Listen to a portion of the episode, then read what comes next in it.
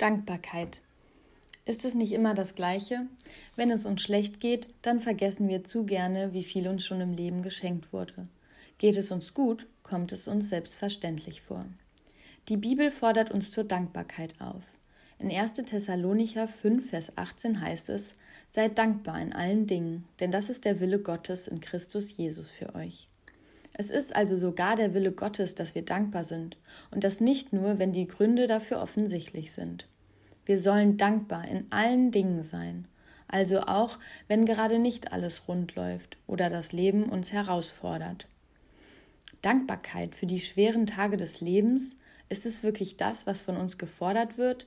Also ich für meinen Teil habe bestimmt kein positives Gefühl der Dankbarkeit, wenn die Bahn nicht pünktlich kommt, ich in einen Regen gerate oder durch eine Prüfung falle. Und ich habe vollstes Verständnis, wenn Menschen keine dankbare Haltung haben, weil sie zum Beispiel unzufrieden mit ihrer Berufswahl sind, Krankheit ihr Leben erschwert oder andere schwierige Dinge sie belasten. Umso mehr bewundere ich Leute, die es schaffen, allen Dingen zum Trotz an ihrer positiven Haltung festzuhalten. Menschen, die es wirklich nicht leicht im Leben haben und sich dennoch auf das Schöne und Gute im Leben fokussieren und deswegen immer wieder Gründe finden, für die sie dankbar sind. Das sollte nicht bedeuten, die schwierigen Dinge im Leben zu ignorieren oder kleinzureden. Auch mit unserer Last dürfen wir zu Gott kommen. Zum Beispiel mit den Worten aus Psalm 25, Vers 17. Mir ist Angst und Bange, nimm diese Last von meinem Herzen. Dennoch werden wir zur Dankbarkeit in allen Lebensumständen aufgefordert. Warum?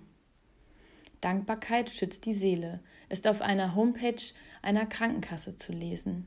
Weiter heißt es, dass sich Dankbarkeit nicht nur für einen Moment gut anfühlt, sondern sich insgesamt positiv auf das Wohlbefinden auswirkt und sogar zu besseren Beziehungen führt.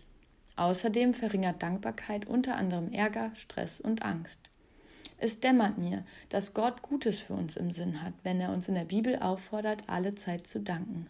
Weil Dankbarkeit verändernde Kraft hat, möchte ich in guten Zeiten meinen Blick dafür öffnen, dass nichts selbstverständlich ist, und in schweren Zeiten meine Seele ermutigen, lobe den Herrn meine Seele und vergiss nicht, was er dir Gutes getan hat. Psalm 103, Vers 2.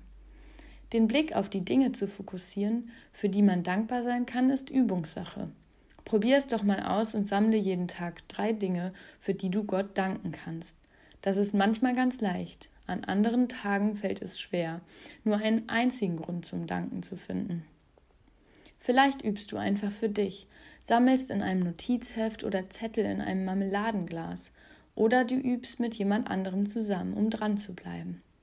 Ich habe mich mal mit jemandem verabredet, uns jeden Abend drei Dinge zu schreiben, für die wir jeweils dankbar waren, ohne dass sich daraus ein Gespräch ergeben musste. Wir fühlten uns miteinander verbunden, weil wir ohne große Worte wussten, was den anderen voller Dankbarkeit bewegt. Viel Freude beim Sammeln. Nele Scholz